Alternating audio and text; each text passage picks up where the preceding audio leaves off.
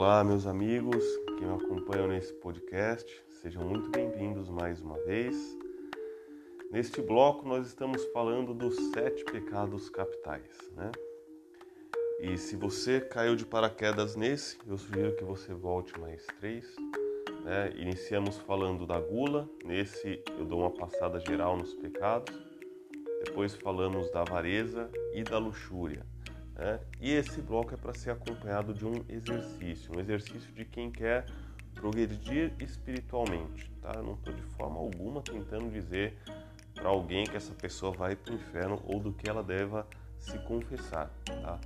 Longe de mim isso. O que eu estou fazendo aqui é buscando que vocês façam exame de consciência e se aprofundem nessas questões. Lembrando o pecado aqui como um desvio daquilo que Deus quer pra gente, ou um afeto desordenado, tá? E aqui eu estou buscando as raízes dele. Às vezes ele nem é o pecado, mas você refletindo sobre isso, né? Isso vai permitir com que você exercite a virtude. Então vamos lá. Hoje vamos falar do orgulho, a soberba. Esse é o pecado original, né? A forma pela qual o pecado entrou no mundo. E o orgulho, a soberba, ele sempre vem acompanhado de um amiguinho chamado mentira. Né? E por quê? Presta atenção aí no relato da queda que você vai entender muito bem porque os dois andam de mãos dadas. Deus criou os anjos, né? E para quem não sabe, o diabo e os demônios foram criados anjos. Deus não criou nenhum demônio. É o seu livre-arbítrio que levou alguns desses anjos à condição de demônio, né? sendo o diabo, Satanás, um demônio específico, né? o primeiro a cair. Bom, qual que é a primeira mentira então? O diabo, vendo que ele foi criado magnífico, grandioso, ele olha para si mesmo, vê como ele é grande, e aí ele começa a achar, e ele vai se convencendo que ele pode fazer as coisas do jeito dele independentemente de Deus, que ele pode ser uma espécie de outro Deus. Daí Miguel vai falar para ele, São Miguel que expulsou o diabo do paraíso, quem como Deus? É o nome de Miguel, né? Olha só, quem como Deus, né? Essa é a questão. Qual que é a grande mentira? O diabo achar que pode ser como Deus, ou parecido com ele, ou que pode fazer as coisas independentemente de Deus. É, essa é a grande mentira. Aí ele vem para o mundo e vai tentar Adão e Eva. Né? Ele chega lá para Eva e vai falar assim: Olha, se vocês comerem daquela fruta que Deus proibiu, vocês podem ser como deuses. Né? Então ele leva para o homem a ilusão de que eles podem ser como Deus. Tá? Então esse é o orgulho. Na sua raiz, o orgulho então ele sempre vai estar associado com essa questão de querer ser como Deus. Agora vamos meditar e você vai acrescentar elementos nas suas meditações, tá? Só por algumas situações bem dia a dia aqui para você poder refletir. Mas é importante que todas essas reflexões sobre os pecados sejam suas particulares, porque eu, peço alguma, eu pego algumas coisas que eu vejo na minha, no meu dia a dia, da minha própria experiência, mas você pode ver outras coisas aí também, né? Então, olha só, o orgulho, ele leva a um fechamento em si, porque você, né, a forma tradicional é você se achar melhor do que os outros. Né? Tem gente que é orgulhoso falando que é humilde, né? É muito engraçado. Mas a pessoa chega e fala assim: não, porque eu sou uma pessoa muito humilde. Geralmente a pessoa que fala isso, ela tá orgulhosa de achar que ela é humilde. Essa é a forma mais descarada do orgulho, né? Ela está querendo te dizer que ela é melhor do que você porque ela acha que você é orgulhoso demais para ela.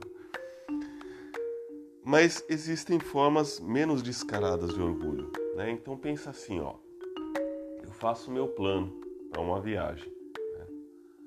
De repente choveu, eu não aceito aquilo, eu emburro com aquilo. Né? Você está sendo orgulhoso.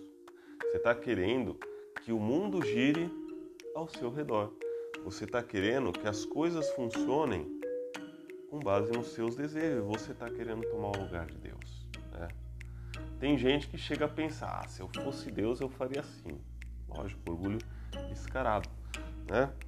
Às vezes, é, as pessoas elas fazem é, assim, ficam muito preocupadas com o que as outras estão falando dela. Ora, caluniaram Jesus, por que, que não vão caluniar você? E qual o problema que estão falando mal de você?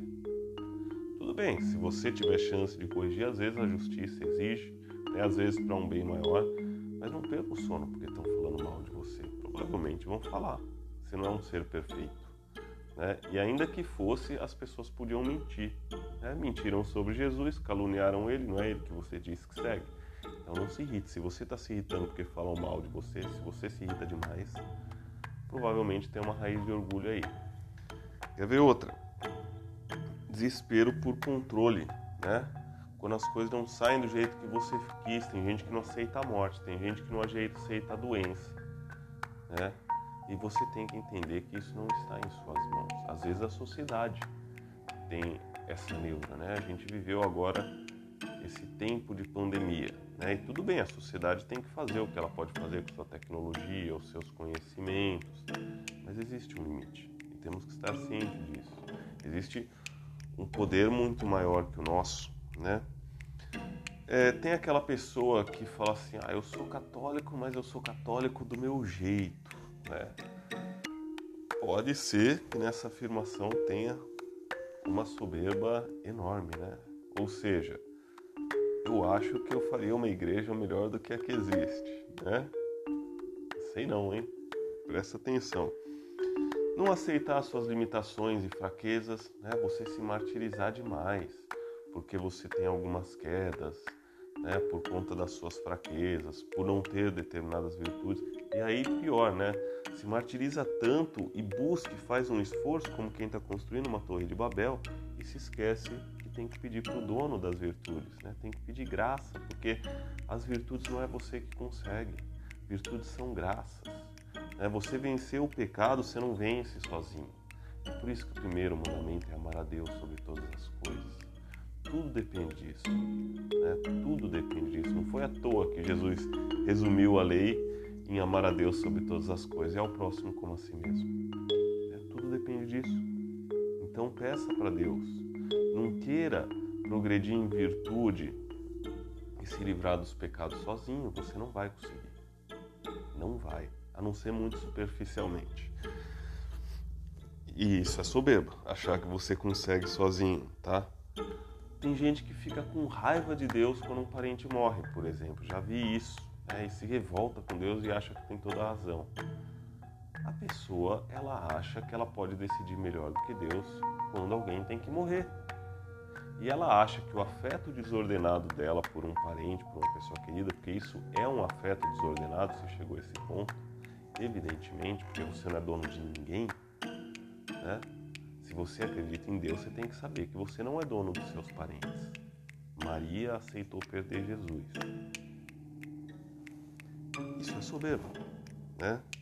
Tem o caso do ateu soberbo, não é necessariamente ateu, mas é mais típico, tá? Aquela pessoa que não acredita em Deus porque não consegue entender os desígnios de Deus. Onde é que está a soberba aí? Achar que um ser humano é capaz de entender os desígnios de Deus, não é. A não ser que ele queira revelar no seu coração, tá? Não é. A distância entre a inteligência humana e a inteligência de Deus é muito maior que a distância entre a inteligência de uma barata e a de você que está me ouvindo. É, então não adianta, é, é, é, você querer colocar na sua cabeça uma coisa que não cabe nela. Tá? E aí, né, obviamente a gente tem aí alguns é, trechos bíblicos, temos vários, né, mas tem alguns aí se você quiser ler para meditar. Né? Lucas 18, 9 ao 14, a gente tem aquela situação entre a oração do publicano e a do fariseu, né? O publicano achando, o fariseu achando que ele é melhor do que o publicano nas suas orações, dizendo, ah, que bom que eu não sou como esse. E o publicano né, se ajoelha, pede perdão e fala que não merece. Aí Jesus vai dizer quem saiu justificado. A gente vê isso direto na igreja, né? Aqueles sábios que às vezes, e eu estou falando sábios entre aspas, né? Que eles acham que entendem tudo de direito canônico e sei lá, de São Tomás, né? mas chegam até a ter raiva da misericórdia, né? que eles acham que eles são melhores que o morador de rua, que o drogado, que o homossexual. e não são, né? Não são. Então cuidado. Às vezes você pode estar se encaixando numa situação de grande soberba, achando que é melhor do que os outros porque você faz uma ou outra prática ou porque você tem um ou outro entendimento. Aliás, um sinal evidente de soberba é quando você se incomoda com a misericórdia de Deus. Por quê? Porque por trás disso está o fato de que lá no seu íntimo você acha que você não precisa de misericórdia. E isso é uma soberba imensa.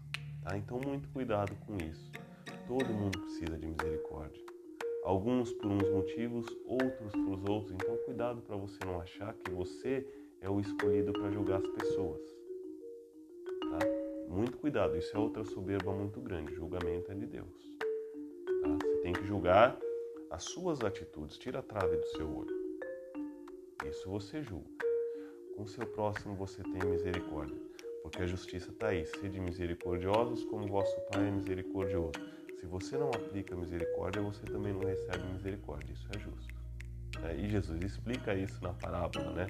Daquele, daquela pessoa que está devendo, né? ela é perdoada e depois ela vai lá e castiga os que estão devendo para elas, aí então ela é castigada.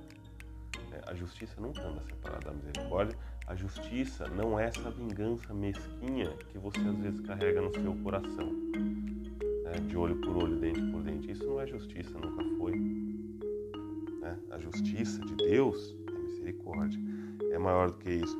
A gente tem também aquele caso da disputa entre os apóstolos, né? que aparece em Marcos 10, por exemplo, versículos 35 ao 45. Olha como ela pegou até os apóstolos. Né? Eles querem, ó, a gente quer lá um sentar à direita, outro sentar à esquerda. E aí Jesus vai ensinar: entre vocês não seja assim. Né? Aquele que quiser ser o maior, que sirva. Né? E aí ele vai repetir isso, ele vai dizer: os últimos serão os primeiros. Ele vai repetir isso no gesto do lava-pés. Né? E olha só, se Jesus está lavando os pés, quem é você para achar que alguma atividade, alguma função não é digna de você?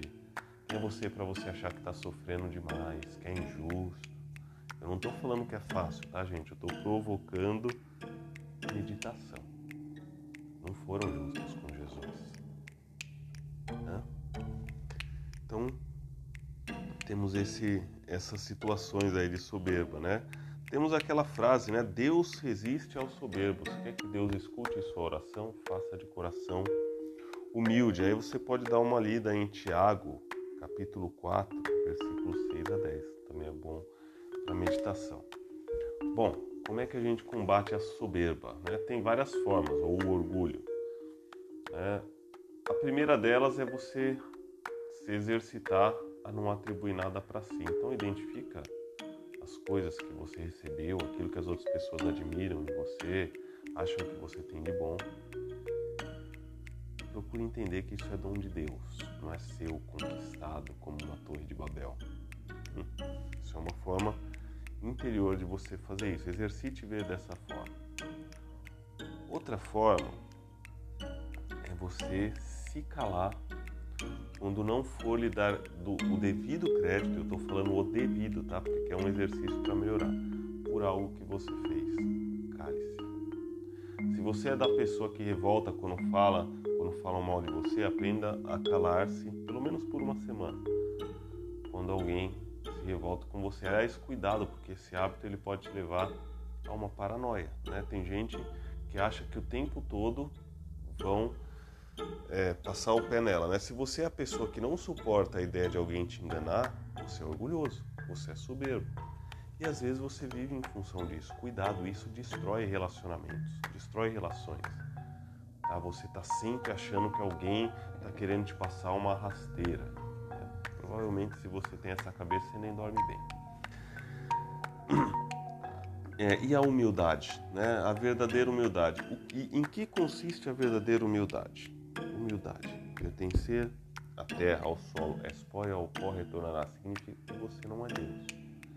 Então é você exercitar-se nas suas orações e nas suas ações e também naquilo que passa dentro de você, você mudar a chavinha. Não é Deus faça as minhas vontades, porque Deus não é Aladim, Mas Deus, quais são os seus planos para mim? E você age de acordo com os planos de Deus para você. Busque isso de coração que ele vai mais ou menos te indicando na medida que você busca. É por isso que ele resiste aos soberbos. Porque se você quer que Deus seja o seu escravo, você já está na mentira. Né? Se você quer que Deus seja o seu aladim. Tá bom? É isso, pessoal. Espero não ter me estendido de nada mais. Um forte abraço, uma boa meditação para vocês essa semana. Fiquem com Deus.